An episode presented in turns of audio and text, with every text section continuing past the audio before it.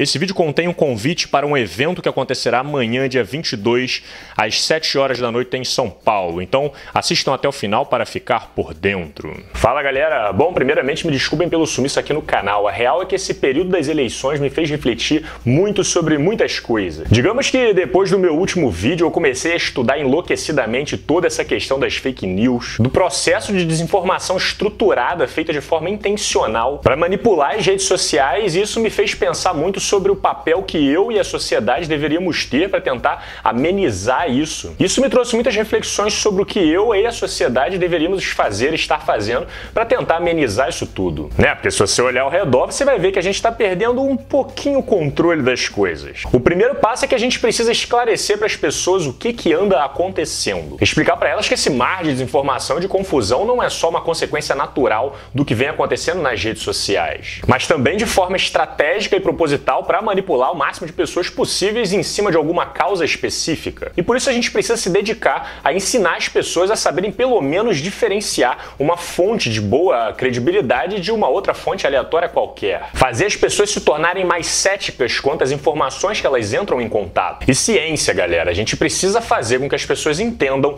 o que, que é ciência e a importância dela. A real é que se a gente quiser mudar esse cenário no Brasil, a gente vai ter que começar para ontem a atuar em várias frentes diferentes diferente. Desde conversas e esclarecimentos com as pessoas ao nosso redor sobre o que é ciência, passando por divulgação científica nas ruas, em centros sociais dos mais variados, principalmente dentro das redes sociais. Para quem não conhece, a gente já tem o Science Vlogs Brasil, que é uma rede de canais científicos que divulgam ciência regularmente já há uns três anos aqui no YouTube e em outras redes também. Assim como estão surgindo várias agências de fact-checking, né, que é para você checar a veracidade das informações que estão sendo divulgadas por aí. Elas verificam se a informação informação é falsa ou verdadeira e trazem esclarecimento para o povo. Vacina não causa autismo. É difícil de entender, né? E quanto mais iniciativas surgirem nesse sentido, melhor para todo mundo. O problema é que o excesso de informação promovido pelas redes sociais está fazendo com que as pessoas não saibam mais em que acreditar e que tipo de informação utilizar para nortear o seu caminho. E é nessa linha de raciocínio que a gente começa a entender por que é tão preocupante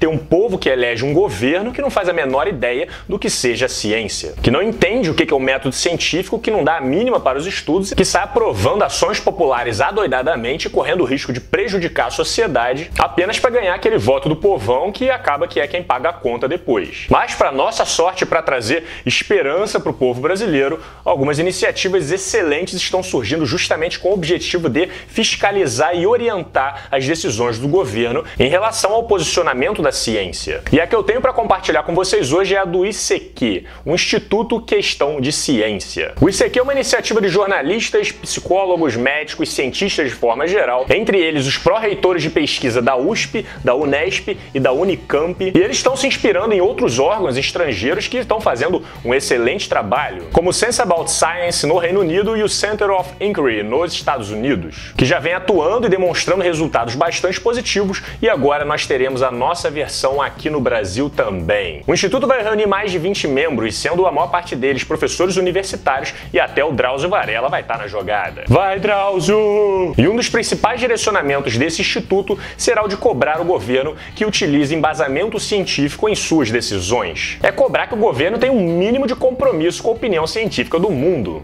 Por exemplo, para quem não lembra, há pouco tempo atrás o governo resolveu dar uma canetada para liberar o medicamento que supostamente iria curar o câncer, né? A famosa polêmica da fosfoetanolamina. O medicamento ainda não tinha passado por nenhum teste clínico e mesmo assim foi autorizado pelo governo para ser liberado para os pacientes. Para quem não entende o problema nisso tudo, eu vou deixar aqui alguns vídeos do Pirula que falou muito bem, se envolveu com essa polêmica lá naquela época, tentando esclarecer ao povo o problema dessa situação. Mas e o resto dos cientistas no Brasil? Como é que eles atuaram para se posicionar contra isso que estava acontecendo? Lá fora, a Nature, que é uma das revistas de maior credibilidade científica do mundo, fez uma carta de repúdio evidenciando a irresponsabilidade do governo brasileiro e a falta de relação de contato com ele com os cientistas daqui do Brasil. O governo brasileiro nesse episódio deixou bem claro que ele não entende nada de método científico e de que ele não está muito preocupado com a opinião da ciência pelo mundo. E essa é uma das razões do Instituto Questão de Ciência se organizar. Se eles estivessem atuantes naquela época, talvez eles tivessem conseguido fazer algum tipo de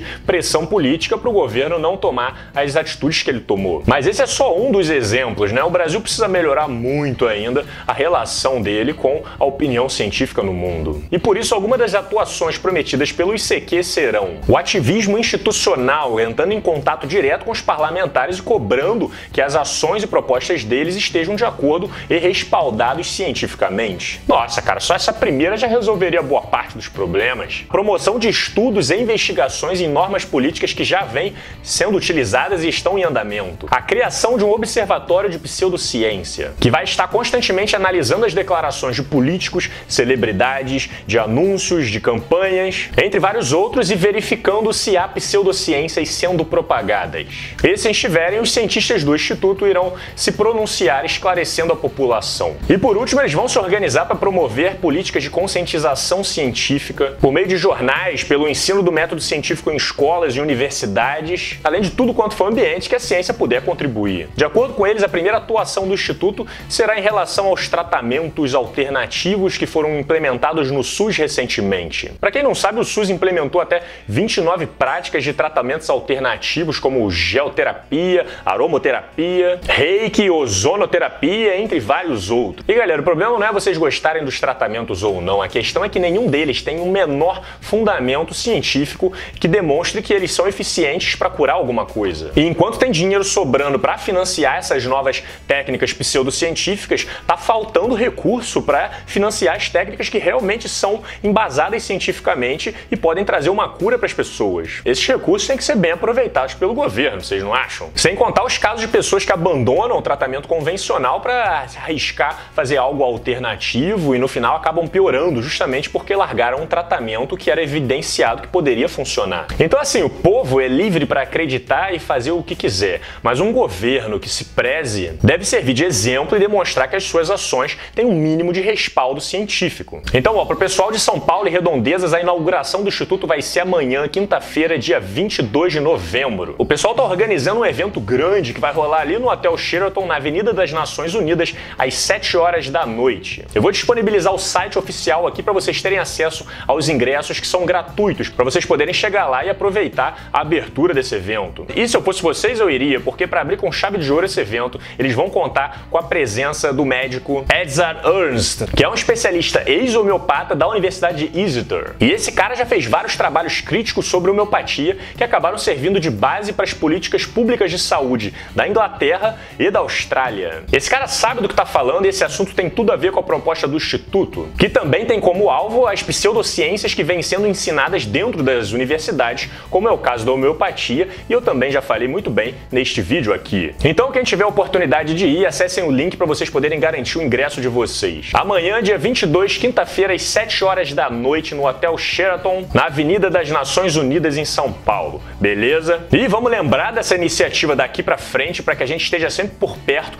cobrando eles de que o trabalho deles seja realmente bem feito. E claro, dando toda a força para que eles continuem nessa iniciativa que tem de tudo para tornar o Brasil um país mais sério e melhor de se viver. Um agradecimento aos apoiadores que tornam este trabalho possível. O próximo roteiro já está em processo bem avançado, bastante complexo. Inclusive, vou falar sobre história, sobre ciência, sobre filosofia, política, atualidade. Provavelmente vai passar dos 40 minutos, então me desculpem pelo atraso, mas eu estou tentando fazer um trabalho bom. Então a gente se vê no próximo vídeo. Um grande abraço e um tchau dos gatinhos maravilhosos!